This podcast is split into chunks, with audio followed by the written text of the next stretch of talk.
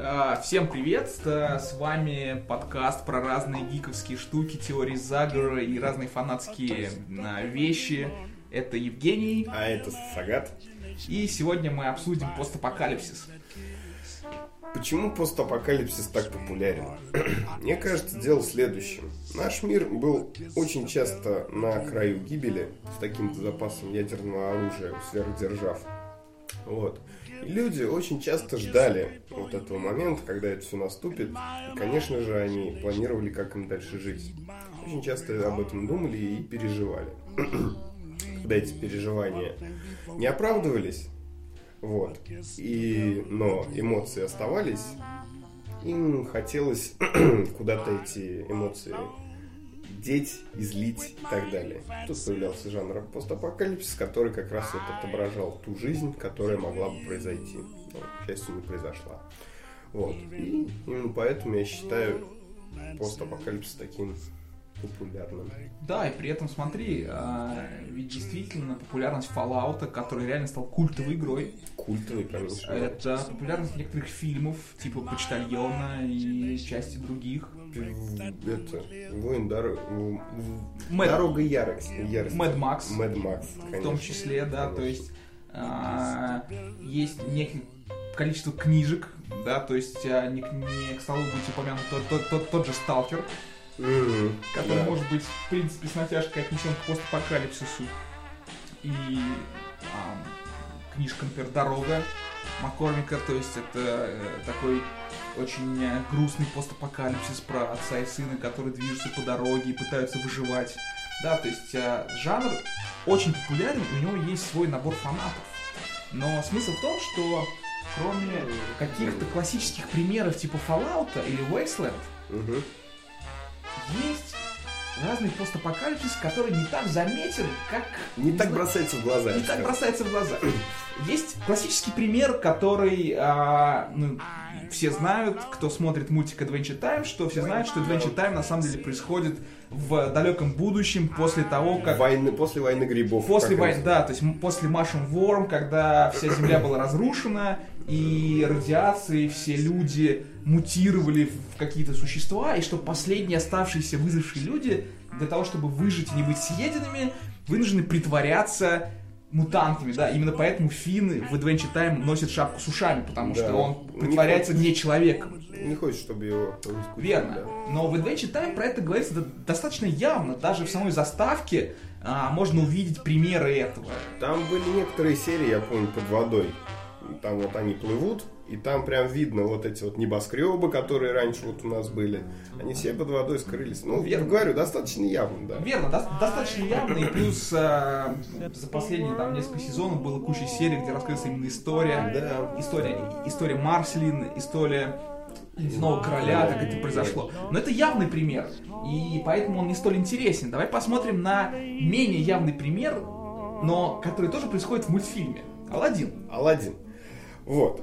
Конечно, можно говорить, что это диснеевский мультик с диснеевскими принцессами, все дела. Однако, однако, первый самый признак, э, признак того, что действие происходит в постапокалипсисе, в постапокалиптическом мире. Во-первых, а, довольно очевидно то, что на Востоке религия мусульманства. Однако мы нигде, да, ис- ислам, мы нигде не видим мечетей, мы нигде не видим обрядов, совершенных ими. Мы нигде не видим э, никаких признаков вот такой ярой э, религиозности, которая свойственна исламистам. Во-вторых, Джин, ну конечно же Джин, он очень э, часто отсылается в своих каких-то превращениях, в своих каких-то словах, он очень часто отсылается на, в наше время. 20 век был. 20 век. Вот. То есть, ну, как- какое еще объяснение тут может быть? Вот. А, опять же, есть, э, мы можем говорить о том, то, что, э, собственно, сам, сама пещера чудес это военный бункер. А, именно шелтер. вот убежище, как было в Fallout. Вот. Туда вот натащили сокровищ, а, и еда там вся как бы испортилась за столько лет, вот, остались вот только вот такие вот сокровища. Вот. Сам Джин является машиной желаний, а, как бы... Это, по сути, некое будущее продолжение Google Now, Siri, все то, что Да, есть да, в да, каждом да. текущем Искусственный смартфоне. интеллект. Искусственный интеллект, который был создан, чтобы реагировать на голосовые команды. Да. И, кстати, обрати внимание, что от ислама, от восточного колорита в этом мультфильме есть только какие-то внешние признаки. Да. То есть есть некий а, султан, который ходит в, в шапке и в туфлях заг- загнутыми Да, а, носками. Есть какая-то некий такой а, восточный колорит, но при этом нет действительно проявления религиозности. Да, О чем да, это да. говорит? О том, что в то время, как- когда происходит этот, этот мультфильм, ислам стал Он уже- зрелой а, религией с большой историей. То- точно так же, как, как например, сейчас хри- христианство. Ведь потому что если мы посмотрим на, например, там 500-600 лет назад христианство было очень агрессивной религией. и очень гораздо более выраженный, чем на данный. Абсолютно. Крестовые, под...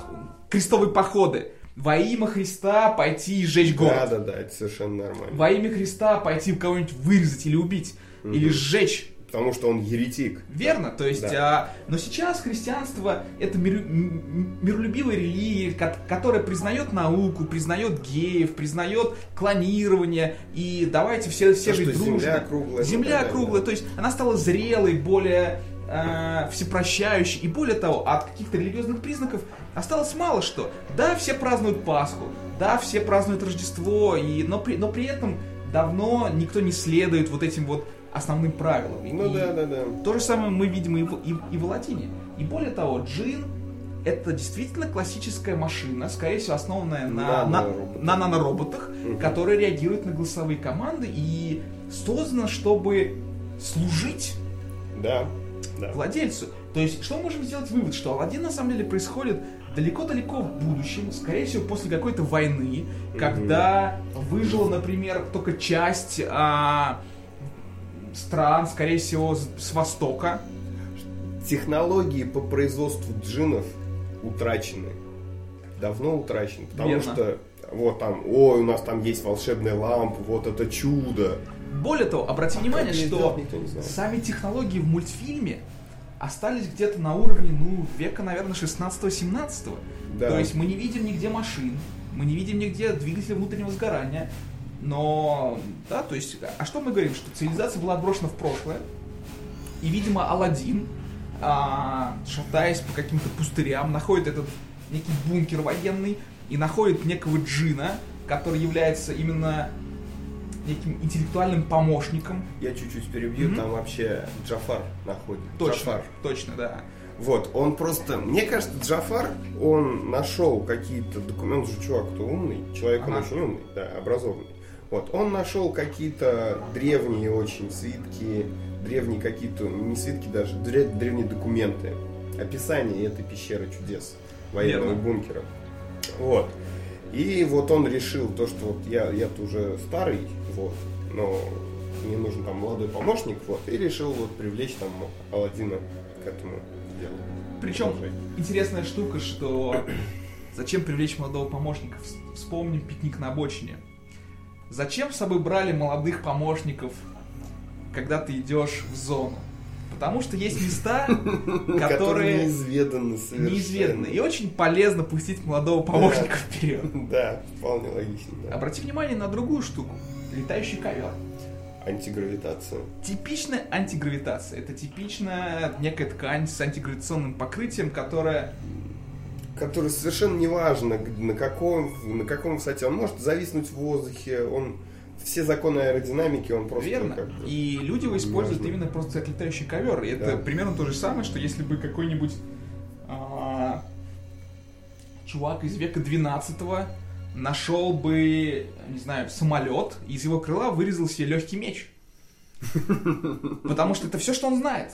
Да. Он, он видит легкий, прочный, хороший металл и делает из, из него то, что он знает. Он не понимает, что перед ним. Поэтому мы совершенно, возможно, если бы Джину были бы заданы правильные вопросы, у а, Джин мог бы рассказать много про что. Он мог бы рассказать про какие-то а, научные формулы, про то, как сделать какие-нибудь порох, какие-то такие штуки, да? То есть, ну, потому как, как для, для того, чтобы цивилизацию как бы продвинуть. Верно. У него наверняка есть все эти знания. Абсолютно, но его не спрашивают, потому что они не знают, что это можно спросить. Ну, у него, да, у него, джин для них просто машина желаний, которые там, например, есть три э, голосовая команда. Один человек может использовать свой голос, свой ключ, только там для исполнения там трех основных там каких-то Верно? желаний. Окей, идем дальше. Причем я подумал сейчас следующее, пока ты про ковер заг- заговорил. Смотри, а, Жасмин с Аладдином, они летают очень высоко. Ага. Очевидно, что там воздух разряжен. Верно. Они не испытывают никакого дискомфорта. Вот, то есть я уверен, то, что там, пускай у них волосы развиваются, это значит, что там не до конца силовое поле есть. Наверняка Ага. оно есть. М, Если бы, если бы, конечно. напр- я, мне почему-то кажется, что с помощью этого ковра можно летать не только вот на Земле, а куда-то и дальше, в космос, например. То есть, получается, ковер это на самом деле не просто ковер, это, возможно, часть какой-то обшивки какого-то космического корабля, Звездолета. звездолета и прочее, прочее. Да, вполне возможно. То есть Аладдин на самом деле скрывает себе очень много секретов. Да, Если посмотреть, даже если вспомнить говорящего попугая, Говорящий попугай, да, кстати, это было бы интересно.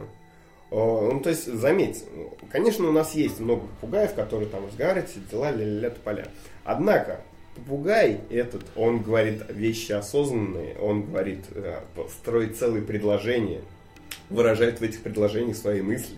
Реально. У него есть свои какие-то мотивы. У него есть своя какая-то там, может быть, даже история. Смотри, причем обрати внимание, что в куче мультиков а, главную роль иг- играют говорящие животные. А, Мгм. представь ситуацию, что ген- генетика шагнула далеко вперед. И, разумеется, первое, что сделал бы человек, а, это пытался поставить бы генетику на службу именно своим развлечением. Да, прежде всего, как, Как это- интернет. как интернет, да, то есть Да, как бы что да. мы делаем в интернете? Естественно, все смотрят гифки с котиками. Ну да. И, возможно, я предполагаю, что первое, что бы сделали бы сытые западные страны, получив эту технологию, Парк это- развлечений с Парк- говорящими животными. верно, Сто дать, процентов. дать разум своим спутникам, Да. дать разум кошкам, дать разум собакам, Да. да, то есть при Ну, это этом очевидно. я уверен, что э, при этом применили бы, там, не знаю, часть генов дельфинов, Мгм. которые балансируют, мне кажется, на грани разумности, если, если не разумны, но это мы об- обсудим в отдельном разговоре. Да, да, да. Соответственно, вполне возможно, что эти существа были выведены, гени- выведены генетически. генетически. Да. И каким-то образом человеческий исч- человечество исчезло. Какие есть теории? Во-первых, возможно, случилась какая-то война, но тогда ку- вся инфраструктура цела. Возможно, это какой-то вирус, который человечество, заигравшись в свои генетические эксперименты, выпустило какую-то болезнь, которую, или скорее какие-нибудь террористы, да, то есть получив доступ к этим а, знаниям, Да, да, да. выпустили какой-то супергрипп, который выкосил. Супервирус, да, да. Да, супервирус выкосил все человечество. Нет, а смотри, ты говоришь, инфраструктура цела. А ты... Это про Алладин же? Я уже говорю про все диснеевские а, мультики, про все диснеевские включая, мультики, то есть посмотри, да. да, то А, есть, как бы, Белоснежка там всякие. а, далее. ну, там, не знаю, там, а, утиные истории, А, а, да, вот. и, и, и прочее, прочее, да, то есть мы видим много разных говорящих животных. А, вон ты, да. Да. Есть города, они летают Слушай, на самолетах, хорошо. у них есть машины. А почему ты не предполагаешь следующее? Например, а, а, человечество, вот, вот оно там а, наделило уток, э, те, те же утиные истории возьмем. Человечество наделило уток разумом, поставило их себе на м, развлечение и так далее. Вот. Часть уток, возможно, у- э, каким-то образом попали в какой-то очень непривлекательный для жизни край. Они там начали строить свою цивилизацию, строить, раз- развиваться и преодолевать всяческие опасности. Человечество, ты говоришь там война, вирус, хорошо. Я за то, что человечество просто э, деградировало. оно деградировало, у него снизился средний IQ, и утки их потом всех завоевали. Да, вполне возможно. И всех выкосили, вырезали и заняли, соответственно, вот их инфраструктуру. Это объясняет, почему во, во, во всех этих мультфильмах нет какой-то одной выраженной расы животных, а Да. разумными являются очень много животных, да, то Мгм. есть а, собаки, кошки а, и прочее, прочее. Да. То есть, ну окей, как бы вернемся к теме пост постапокалипсиса. Есть Да. еще один пример неожиданного постапокалипсиса, который, скорее всего, никто не ожидает. Это игра Герой Меча и Магии, Heroes of Might and Magic. И существует теория, что на самом деле герои происходят не в каком-то фэнте- фэнтезийном мире с орками, драконами и прочим, прочим. Это на самом деле постапокалиптичный мир. Там даже не то, чтобы он постапокалиптичный. Вот эта планета, на которой вот происходит все действие, это забытая колония одной из, э, одной из древних и могущественных цивилизаций. Во-первых, это древняя колония. Во-вторых, на эту древнюю колонию нападает э, инопланетная раса Криганов, которые в Героях Меча и Магии, они изображены ну, вот этой дьявольской инфернальной расой. Ага. Вот. А, все э, ангелы, архангелы это киборги. Это объясняет то, что у нас каждую неделю там какой-то прирост вот строго определенный. Просто завод настроил новых.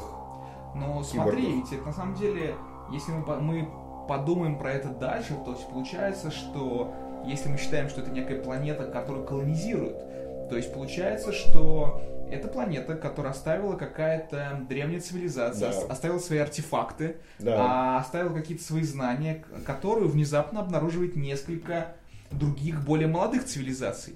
Единственное, что они научились, это межзвездные, ме- межзвездные перелеты и производство или клонирование Мгм. существ, которые помогают им эту планету осваивать. Потому что, смотри, сама идея, что раз в неделю у тебя появляется определенное конечное да, количество да, да, да, существ, да, да, да. говорит о чем? Что либо это роботы, либо это клоны. А идея в том, что ты в героях находишь какие-то места, которые тебе внезапно дают какие-то бонусы.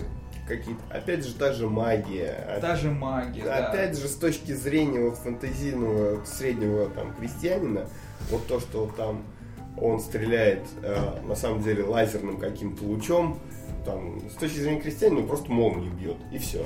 А, посмотри на это с такой стороны. Мана. Ведь магия в героях ограничена маной, Да. которая у тебя есть. Это батарея. У тебя есть некий фейербол, который ты можешь стрельнуть определенное количество раз, а больше не можешь. Почему? Ну да, действительно выглядит Потому что батарея. твоей батарее Батарея нужно какое-то время, чтобы зарядиться и прочее, прочее. Идем дальше. Шахты. Ты находишь какую-то шахту, которая раз в неделю дает тебе что-то определенное. Это какие-то вещи, которые просто синтезируют определенное вещество из окружающего мира. Даже пускай это будут обычные шахты, но там нет никаких людей. Там мы, мы там не добавляем туда крестьян каких-то. Мы максимум, что делаем, мы ставим туда на защиту какой-то отряд. Вот, то есть шахта, она, ей не важно, кому поставлять ресурсы. Шахта это абсолютно такой этот, автономный объект, Автономный модуль. автономный модуль по добыче, по добыче и синтезу каких-то материалов, которые необходимы. Смотри, это, это объясняет, почему эти автономные модули уже стоят, когда ты прибываешь на эту планету, потому что наверняка их забрасывали отдельно гораздо сильно А, заранее. Да, да.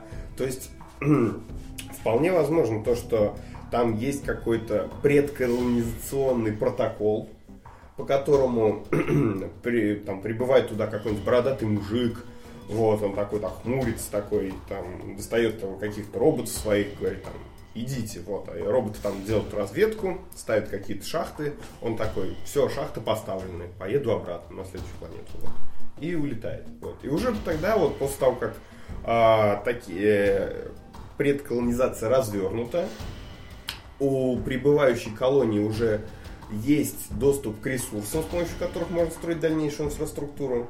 Вот, и уже тогда вот начинается, собственно, сама колони- колонизация. Смотри, но ведь эта идея с колонизацией а, неразвитой планеты, посмотри на это вот с этой точки зрения, на другую очень известную книгу, которая является классикой, да, то есть это Толк, Толкиновская трилогия. О, Толкиновская. Смотри, ведь да, о чем говорит Толкин?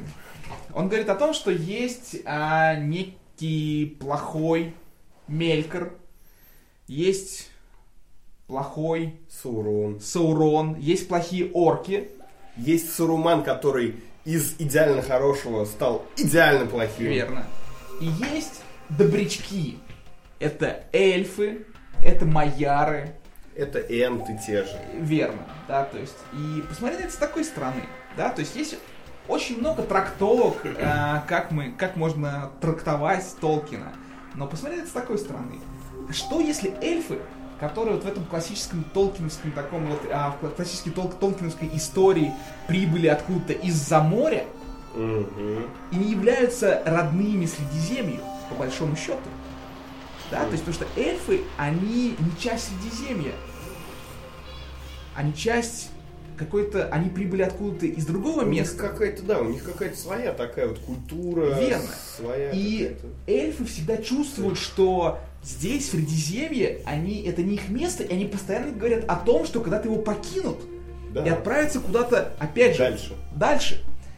Что если Средиземье а, это некая не очень развитая планета, на которую прибывают корабли, в кавычках, да, то есть наверняка мы думаем, что это морские корабли, да, то есть, Ну, но а, корабли да. могут, могут, могут, могут быть и, и- и космическими. Мгм. Они прибывают с набором Маяр, да, то есть где Мгм. есть и Саруман, и Гэндальф, с Мгм. набором эльфов, которые являются тоже какой-то расой, и они начинают колонизировать эту планету, они начинают там жить. При этом внезапно они обнаруживают там Какие-то другие местных расы. жителей, Да. Абориген. аборигенов. И что происходит, мы знаем на примере Америки, что, как правило, менее развитые аборигены пытаются, пытаются как-то конкурировать, но у них очень мало шансов. Бесполезно, да. И при этом этих аборигенов их показывают как неких недоразвитых варваров, которые борются против цивилизации. Да, их, они такие, а, их реально показывают такими. Вот вроде бы как, смотрите на их потуги тягаться с эльфами. Верно. Вот, то есть, а, и вот эти вот штуки, вот они иногда комичные, иногда, иногда трагичные, но в любом случае они все э, безвыигрышные, потому что, ну, действительно, тягаться с более э, высшей цивилизацией в данном случае бесполезно. Верно. И, конечно, что для высшей цивилизации местная раса выглядит уродливо. Все эти орки, Да, клыкастые, да, да. зеленые. Идеальные эльфы. Идеальные эльфы. Верно. У эльф, если эльфы действительно высокоразвитая цивилизация, у них там наверняка какие-нибудь там нанороботы для того, чтобы там облагораживать гены, для того, чтобы облагораживать там внешность и так далее. Они привыкли жить с этим, они привыкли то, что у них там каждый, каждый представитель их расы, он там красив как бог, все дела. Разумеется, они с их точки зрения все вот эти вот э, все вот эти вот орки, все вот эти тролли, другие местные э, аборигены, они выглядят такими недоразвитыми, они выглядят глупыми, они выглядят уродливыми, они выглядят варварскими и мерзкими. Слушай, ну в этом случае очень интересна роль хоббитов. То есть получается, что хоббиты это не очень э, умные, как- милые жители э, этой планеты, которые... Они няшки, как котята. Няшки, верно. То есть они, причем, скажем, честно, честно скажем, они не очень умны. Об этом говорит сам Толкин. Да, да. И они так или иначе чем-то приглянулись этой высшей цивилизации. А поскольку Хоббит существо далекое от каких-то духовных размышлений, он хочет что? Вкусно есть, Да, там, сладко спать. Да. Верно. Что они были идеальными для того, чтобы стать сути, пятой колонной. Коллаборационистами. То есть, по большому счету, что а, хоббиты любят эльфов, они работают вместе с, эльф- с эльфами, они работают, как бы, они, они любят Гэндальфа. Именно хоббиты помогли а, свергнуть Да, да. власть Саурона. И за это избранных хоббитов забрали за море в качестве бонуса. Да, то есть, когда, если помнишь, что и Фродо, и Сэм, они в конце своей жизни, Да, они отправились за мной. они отправились за море. То есть, получается, если посмотреть на это с такой стороны, Бильбо и Фродо сам, по-моему, отправлялся. Бильбо и Фродо. Сэм, по-моему, все-таки отправился. Потому что он носил кольцо даже Какое-то чуть-чуть, время. какое-то время, Да, как- когда, он, когда он бился с паучихой. Да. То есть получается, что а, они предали свой мир, они дали эльфам его захватить. И не просто эльфам, потому что вспомним, например, Арагорна. И давай посмотрим на это. Вот есть, а, есть государство, Да. а, у которого есть король, Законный правитель. законный правитель, его сын. И тут внезапно появляется какой-то бродяга, Арагорн, который говорит, у меня больше прав на это государство, потому что я говорю, я чей-то потомок, но я не могу это доказать, просто поверьте мне на слово, у меня есть меч. Не просто поверьте мне на слово, а вот эльфы говорят то же самое. Вот послушайте их. Верно. То есть, а, если мы реально поставим в качестве основы то, что эльфы пытаются этот мир захватить, Угу. А что это говорит? О том, что эльфам нет веры. И получается, кто такой Арагорн? Это некий бродяга без... э, без племени. без рода, без племени. И почему ему должны верить? Потому что Удивительно. Удивительно, что когда ты читаешь книгу и ты погружаешься в это, ты думаешь, да, почему они не верят Арагорну? А почему они должны ему верить? Начнем с того. Вот реально, у него все, что у него есть, это обломок меча, которого никто не видел. И по- ну, обломок меча может показать любой. Вот я про это говорю. Обломок меча, которого никто больше вот кроме него не видел. Верно. Все говорят, все. Верно. Он говорит, это крутой меч. А почему это крутой меч? Да потому что эльфы так сказали. Да. И чем все кончается? Тем, что он становится правителем и берет в жены кого? Эльфийку.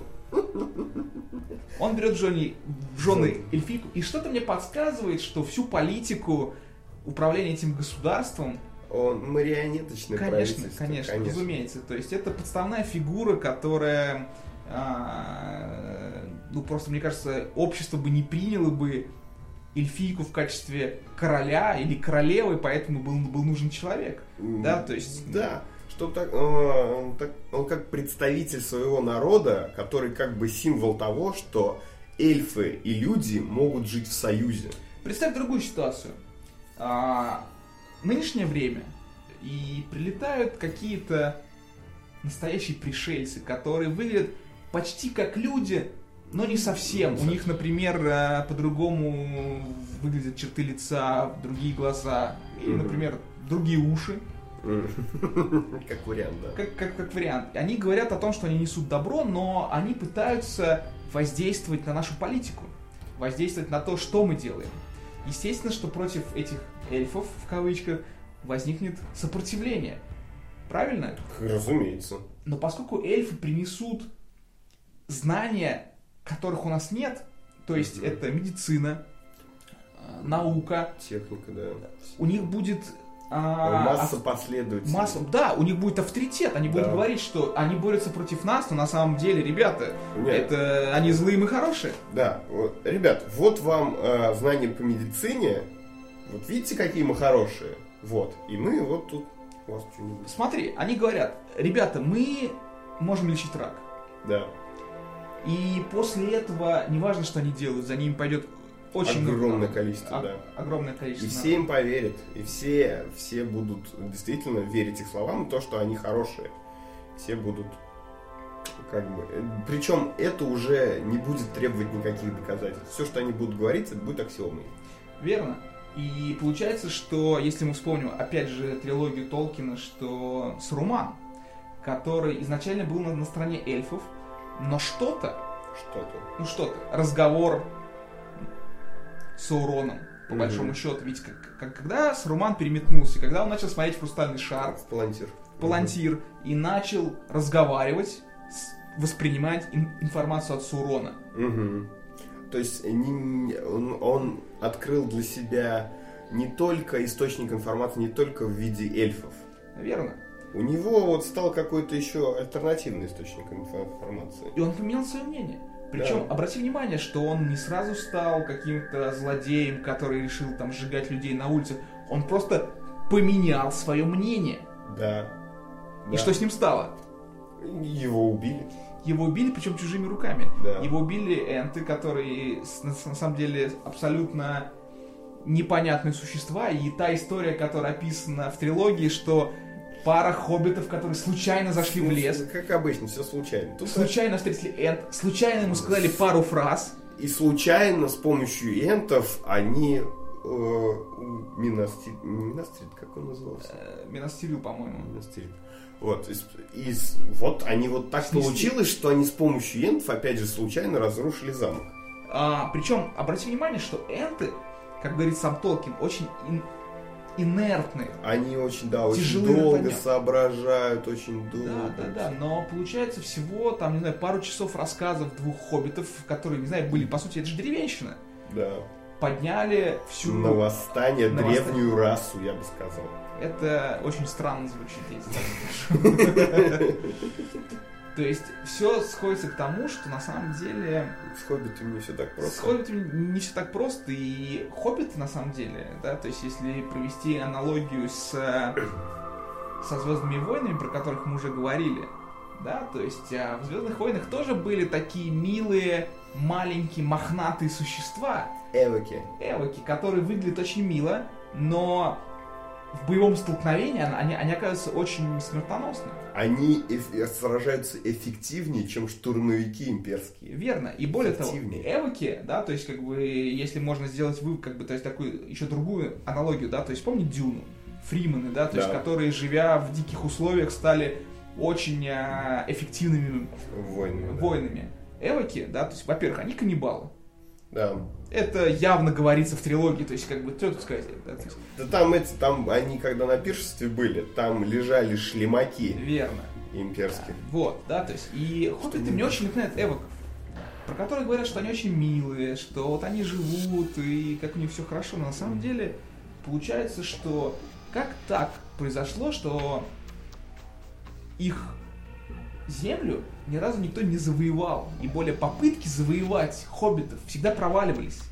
Причем там земля у них была ого Там хорошая, плодородная, там такая прямо, скажем, отличная. Вот, просто смотри, у нас, да, у нас у Мордора, например, там ценность земли самой, она была не плодородная, она была мертвая земля. Вот. И на фоне этой земли, а, земли Шир выглядел реально лакомым кусочком. Верно? Но почему-то не было никаких попыток Завоевать. завоевать их, а та попытка, которая была, она провалилась. Да. Это говорит о том, что хоббиты совершенно не те милые увольни, какими кажутся, и скорее всего хоббиты это натренированные шпионы, ассасины, лазутчики, Эльфов. эльфов, Да. в которые у них это хорошо получается. И смотри, вспомним того же хоббита классического, где с армией гномов от- отправили некого хоббита, Да. И Гэндальф такой пришел к нему и говорит, пошли с нами. С Гэндальф мудрейший из Майар. Он же не будет брать первого встречного. и окажется, что хоббит всем помог. Да, окажется, Хоббит, что Хоббит всем помог. Идем дальше. Братство кольца возьмем. У нас есть отряд спецназовцев, где крутейший секирщик, крутейший лучник, два крутейших там мечника. И с ними четыре хоббита. Почему? Почему? Э, Ответственнейшая миссия по тому, пан или пропал, будет ли... То есть после этой миссии Средиземье уже точно не будет таким, как, как, он, как мы его знали. Либо победит, победит Мордор, либо победят, победят наши. Вот. И на такую супер-мега ответственную миссию мы половину отрядом комплектуем кем? Хоббитами, которые у нас по легенде вроде бы как увольнее. Что-то мне слабо в это верится. Это слабо в это верится. И в рамках этой теории, если эльфы это захватчики из э, дальнего космоса, которые прилетели на новую планету, что такое кольцо? Кольцо это как бы к- криптоключ управления всеми остальными кольцами. Это мастер-ключ. По сути, сказал. это мастер-ключ к какому-то суперкомпьютеру, Да. возможно, звездолета, возможно, да, скорее всего, который Мгм. может... Ведь что дает кольцо? Оно дает знания. И кольцо дает знания, оно дает э, возможность, да, то есть там оно дает мудрость, Ведь то, что мы видим, что Хоббит, который пытается использовать кольцо, используется очень у него топорно. Он использует для невидимости. Это, да, ну, все ни- низшие расы, которые не, не знают таких высоких технологий, как эльфы. Эльфы-то знают высокие технологии. Вот. а, вс- все его используют топорно. Ты правильно сказал в предыдущем подкасте, если там самолет был бы, там, человек просто из низшей расы просто вырезал из Да, абсолютно. потому что как его еще можно использовать? А вспомни зеркало Галдриэля. Мгм. То есть, получается, он может показать любое а, место на планете, да, то есть наверняка, то есть в деле есть спутники, Да. да, то есть и то же самое кольцо, потому что вспомню, кто использовал еще кольцо, кольцо? Назгулы. Но Назгулы явно использовали кольца не для того, чтобы становиться невидимым. Более того, они всегда видимы. Да, они использовали его для чего-то другого. Они использовали его для того, чтобы становиться, я так понимаю, более мощными. Однако, мне кажется, как раз кольцо всевластия, если его использовать правильно, оно как раз может контролировать все остальные кольца, в том числе и нас. Верно, верно. То есть получается, что кольцо действительно является каким-то мастер-ключом, какому-то знанию, какой-то силе, и которое было создано, да, то есть и в далеком прошлом, как а, попытка победить эльфов, но оно провалилось, по большому счету. Оно провалилось, и интересная штука в том, что после исч- исч- исчезновения кольца, после его уничтожения, а, исчез и сам Сурон. Тут вот реально интересно. Причем, смотри, э, оставим пока. А можно, вот, как с точки зрения классической трилогии выглядит э, вся вот эта история? Хоббиты идут, а, что-то делают в чужой стране и побеждают. Война выиграна. Верно. причем это происходит как в классической трилогии, так и в Хоббитах, когда Да. некий один Хоббит, добродушный Уволин, идет в гору с драконом, и внезапно дракон умирает. Ну да, Совпало. конечно, такие совпадения, мне кажется, совершенно не случайны. Можем ли мы говорить о том, что, что при уничтожении кольца оно было не только мастер-ключом, оно было носителем какой-либо информации? Я думаю, абсолютно да, потому что сам Сурон, если его уничтожение после кольца говорит о том, что Сурон не имел физического тела. Сурон, такое ощущение, что он был, возможно, каким-то искусственным интеллектом, который... Ведь смотрите, Сурон, он тоже является частью Валаров, если, если мне не он- изменяет, не, да, то есть, да, то он, есть он не часть Валаров, он один из Майяр. он один из Майяр. То есть получается о том, говорит о том, что Сурон не является частью исходного мира. Да. Он не То есть, получается, это ренегат, о чем явно говорит Толкин, который встал на сторону аборигенов. Да, смотри, ренегат этого, а- опять же, ренегат, не ренегат, это все с точки зрения эльфов. То есть, опять же, мы говорим о том, что историю пишут победители. Опять же, вот вся вот эта классическая история, она с точки зрения, написана с точки зрения эльфов, победителей. Я совершенно уверен, что если бы ее писали орки, она выглядела бы совершенно по-другому. Орки, по сути, это, ну, просто аборигены, просто люди, которые там изначально жили. Они борются за свою землю. То есть они не как повстанцы в Star Wars, они именно за свою землю борются. Они здесь всегда жили, деды их тут жили. И их потомки, они, надеются, будет, будут жить. За это они борются. Саурон, видя такое дело, решил их поддержать. Решил э, э, решил их вооружить и бороться за свою свободу. А эльфы, которым все безоговорочно верят, они что сказали? Он плохой. Давайте надерем ему жопу. Верно. Ну и как мы знаем, как бы кончилось все не очень хорошо для орков. Для орков Саурона, да. Окей, это была приятная беседа. Да, взаимно. Всем пока. Всем пока.